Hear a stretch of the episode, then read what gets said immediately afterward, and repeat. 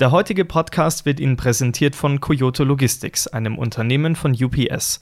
Die Spezialisten von Coyote Logistics lösen Ihr Transportproblem mit der idealen Balance aus Hightech und persönlichem Service. Mehr Informationen unter coyotelogistics.com. Ja, und damit sagen wir wieder einmal herzlich willkommen hier bei Verkehrsrundschau Funk. Das ist Ihr Podcast für Spedition, Transport und Logistik. Mein Name ist Fabian Fehrmann. Schön, dass Sie heute wieder eingeschaltet haben. Jo, dann würde ich sagen, wir sortieren uns mal. Ähm, wir gehen nämlich die zweite Ausgabe unserer neuen Serie an. Vielleicht haben Sie vor zwei Wochen reingehört. Die großen fünf ungelösten Probleme aus Güterverkehr und Logistik wollen wir ja behandeln. Ähm, vor zwei Wochen haben wir uns schon dem Thema Umwelt gewidmet. Und heute geht das Ganze in eine gänzlich andere Richtung. Ähm, Bevor wir tief in das Thema einsteigen, möchte ich aber noch sagen, dass ich mir wieder einmal Verstärkung hier ins Podcast-Studio geholt habe und zwar in diesem Fall mal weibliche Verstärkung. Eine Premiere für mich. Äh, bei mir ist jetzt Stefanie Noll, äh, Redakteurin im Ressort Ausbildung und Karriere bei der Verkehrsrundschau. Hallo. Hi. Hi Steffi. ähm, ich glaube, wenn man dein Ressort schon hört, Ausbildung und Karriere, dann dürfte schon so ein bisschen klar sein, in welche Richtung das ganze Thema heute gehen wird. Ähm, das zweite Problem, das zweite große Problem im Transport- und Logistikbereich, das wir besprechen wollen, ist der Fachkräftemangel, ähm, ganz besonders im Fahrerbereich. Da wollen wir uns heute ein bisschen reinstürzen. Wir hatten jetzt ja erst in Großbritannien einen, einen ganz großen Aufschrei. Steffi. ja, richtig. Ähm, ja, der Fahrermangel, das ist ja ein Problem, das es nicht erst seit gestern gibt. Das ist ja schon sehr lange ein Problem. Mhm. Und in Großbritannien gerade ganz verstärkt, eben aufgrund des Brexits und die Corona-Pandemie. Die haben das Ganze nochmal ziemlich verschärft. Äh, da fehlen Branchenangaben zufolge aktuell bis zu 100.000 Lkw-Fahrer. Und ja, da versuchen jetzt schon die Supermarktketten mit, mit Boni, mit höheren Löhnen und so weiter, die Fahrer zu gewinnen. Ähm, so schlimm ist es bei mhm. uns jetzt noch nicht, aber, aber auch wir haben in Deutschland einen sehr äh, hohen Fahrermangel. Mhm. Und zwar ist es da so, ähm, nach aktuellen Schätzungen oder Einschätzungen des äh, Bundesverbands ähm, Güterkraftverkehr, Logistik und Entsorgung und Spedition und Logistik fehlen derzeit in Deutschland 45.000 bis 60.000 Berufskraftfahrer. Das ist einfach mal die Größe einer Kleinstadt.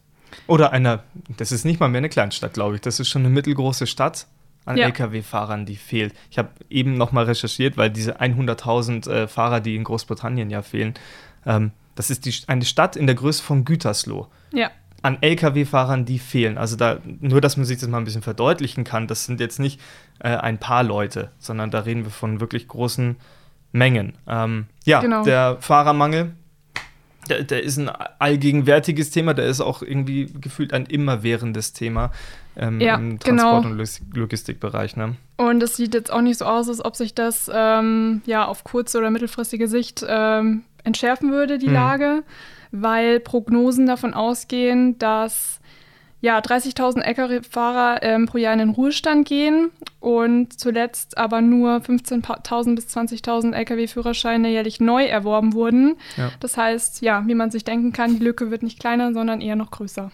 Ja, ähm, dann gehen wir dieses Problem mal an. Vielleicht ähm, ganz kurz die Ursachen. Ich werfe einfach mal eine in den Raum, die sich ja. jeder denken kann, die Bezahlung. Ähm, dass ein Lkw-Fahrer nicht zwingend reich wird mit seinem Job, das ist allseits bekannt. Ähm, das ist sicher ein Grund. Ähm, wenn einer von vielen, würde ich einer sagen. Einer von vielen, ja, wenn du mit, mit, du kommst ja auch natürlich in deinem Ressort immer mit, mit vielen Leuten ja auch in, ins Gespräch. Was sind da so die, die weiteren Probleme, die man da findet? Ähm, ja, was also kommt dir da unter? ich glaube, ein ganz großes Problem ist auch einfach das Image des Berufs. Ist mhm. jetzt auch nichts Neues. Ähm, Berufskraftfahrer, das ist äh, irgendwie, verbindet man mit viel Zeit unterwegs, wenig Zeit zu Hause, nicht sehr mhm. familienfreundlich. Ähm, Fahrer werden oft nicht so wertgeschätzt. Jetzt in der Corona-Pandemie hat man ja dann doch gemerkt, dass äh, Lkw-Fahrer einen sehr, sehr wichtigen Job machen. Mhm und äh, systemrelevant sind. Aber ja, ich glaube, das ist wirklich so einer der wichtigsten Punkte auch, warum viele diesen Beruf nicht ergreifen möchten. Mhm. Dann kommt dazu die Arbeitszeit das ist viel Arbeit, das ist harte Arbeit ähm, und ja, auch die Arbeitsumstände. Ich glaube, nicht jeder kann sich damit anfreunden, wenn man im Fernverkehr beispielsweise unterwegs ist, da im im äh, Cockpit zu schlafen, auf einem Rastplatz zu stehen, wo links die Autos daneben herbrausen, wenn man denn einen Parkplatz findet überhaupt. Ähm, einen spannenden Grund, den ich noch gefunden habe, den weniger auf dem Schirm hatten, die, das Ende der Wehrpflicht. Ja, genau, das ist auch ein großer Punkt. Ja. Ähm, früher hat man da ja automatisch quasi den Lkw-Führerschein auch bekommen. Ja. Das ist jetzt nicht mehr so und ja, da fehlen dadurch natürlich dann auch einige Lkw-Fahrer. Ja. Und nicht zuletzt ähm, der gläserne Bürger, in diesem Fall der gläserne Fahrer, der natürlich durch moderne Telematiksysteme mehr überwacht werden kann in seinem Tun. Ähm, das, glaube ich, sind auch so Sachen, die einfach nicht jedem. Ja nicht jedem gefallen, ja. Ich glaube, das ist jetzt wahrscheinlich vielleicht nicht so der Hauptgrund. Ich glaube, dass mhm. dann eher so die anderen Sachen mehr eine Rolle spielen, wie eben das Image zum Beispiel oder eben auch ja, die Behandlung an der Rampe, mhm. wie die Fahrer da teilweise behandelt werden. Aber das ist sicherlich auch noch ein Grund, den man vielleicht auch nicht so auf dem Schirm hat. Ja, ja. Warum ist dieses Thema jetzt gerade besonders wichtig, Steffi? Ja, also wie ich ja vorher schon gesagt habe, es ist jetzt kein neues Thema, aber dadurch, dass wir ja eben die Corona-Pandemie hatten, sind, ist das Problem so ein bisschen in den Hintergrund gerückt. Aber jetzt haben wir ja wieder den Restart der Wirtschaft und damit rückt es auch wieder mehr aufs Tableau. Hm. Und es ist ja nicht so, dass äh, die Transportvolumina auf der Straße weniger werden. Klar strebt man eine Verkehrsverlagerung an, äh, mehr auf Richtung Schiene, ähm, eben auch aus Gründen des Umweltschutzes, aber es ist ja utopisch zu glauben, dass man dadurch äh, ja keinen Straßengütertransport mehr braucht oder dass es weniger wird. Im Gegenteil. Und zwar gibt es eine Verkehrsprognose des Bundesverkehrsministeriums, dass die Verkehrsleistung des Straßengüterverkehrs bis 2030 in Deutschland auf 607 Milliarden Tonnenkilometer ansteigt. Hm. Und zwar bedeutet das ein Wachstum von über 20 Prozent gegenüber 2017. Und ja, also was man ja auch sieht, der Paketboom wird auch nicht weniger. Es wird immer mehr bestellt und es ist einfach ähm, irrsinnig oder es ist nicht realistisch zu glauben, dass deswegen jetzt in Zukunft weniger LKWs auf der Straße unterwegs sind. Ja.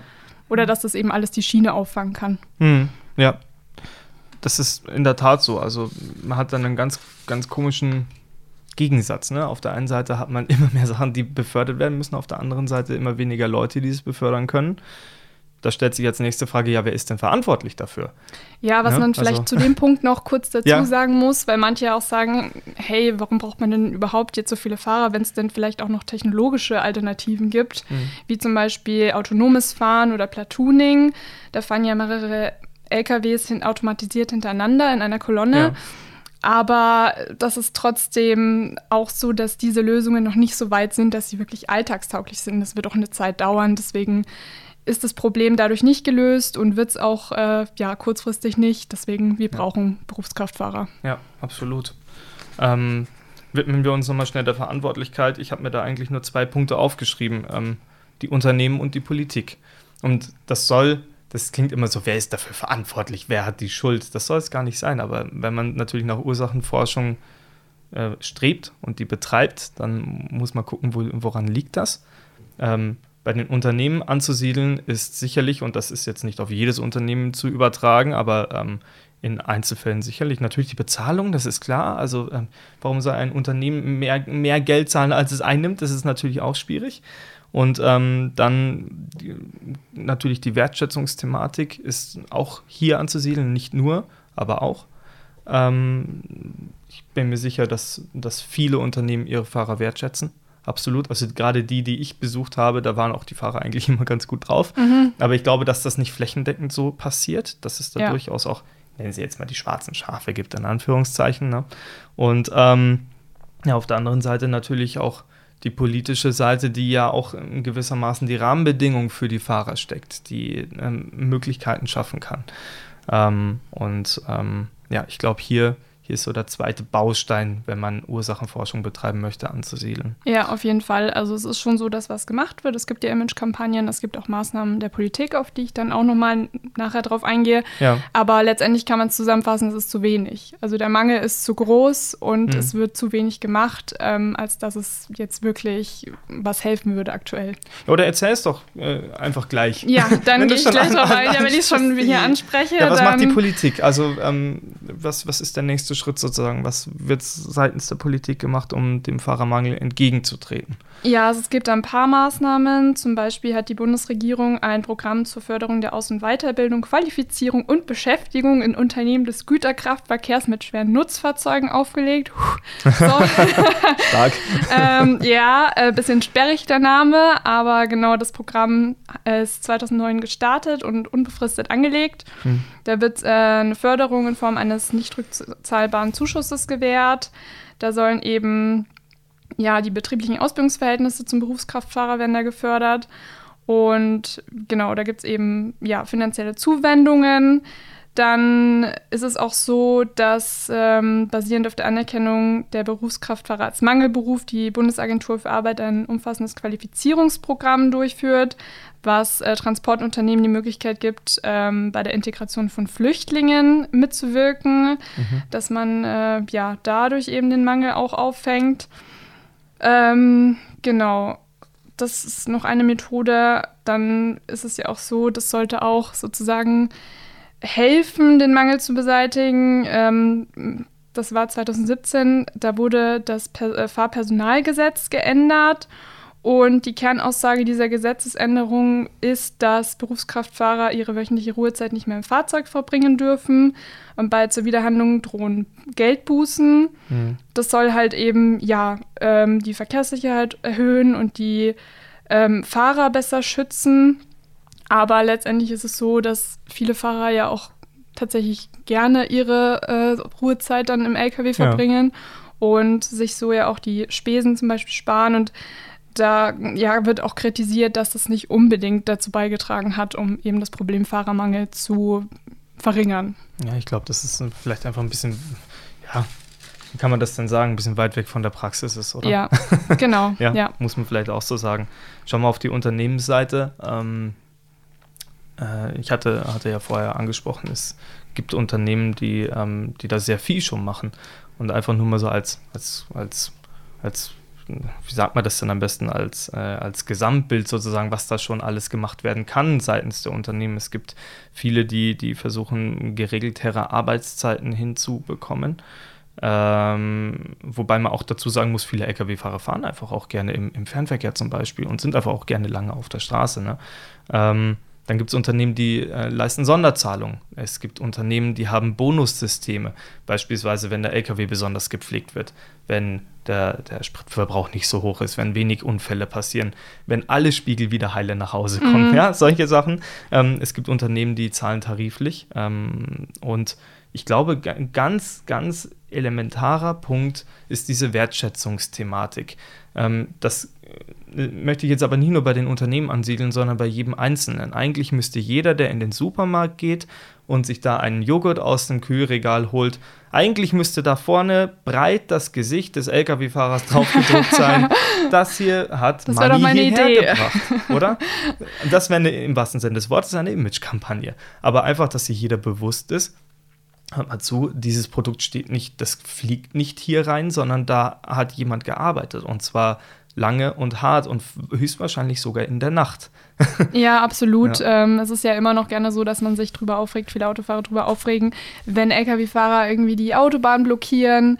Ähm, aber das ist halt, da muss, muss halt auch ein Umdenken stattfinden. Wie gesagt, ich glaube, dass Corona auch ein bisschen dazu beigetragen hat, zumindest, dass man sieht, ah, die machen da wirklich einen wichtigen Job. Ja. Aber trotzdem ist es noch, glaube ich, ein weiter Weg dahin zu sagen, hey, Lkw-Fahrer, das ist ein Beruf, der, den möchte ich gerne ergreifen, der ist für mich erstrebenswert.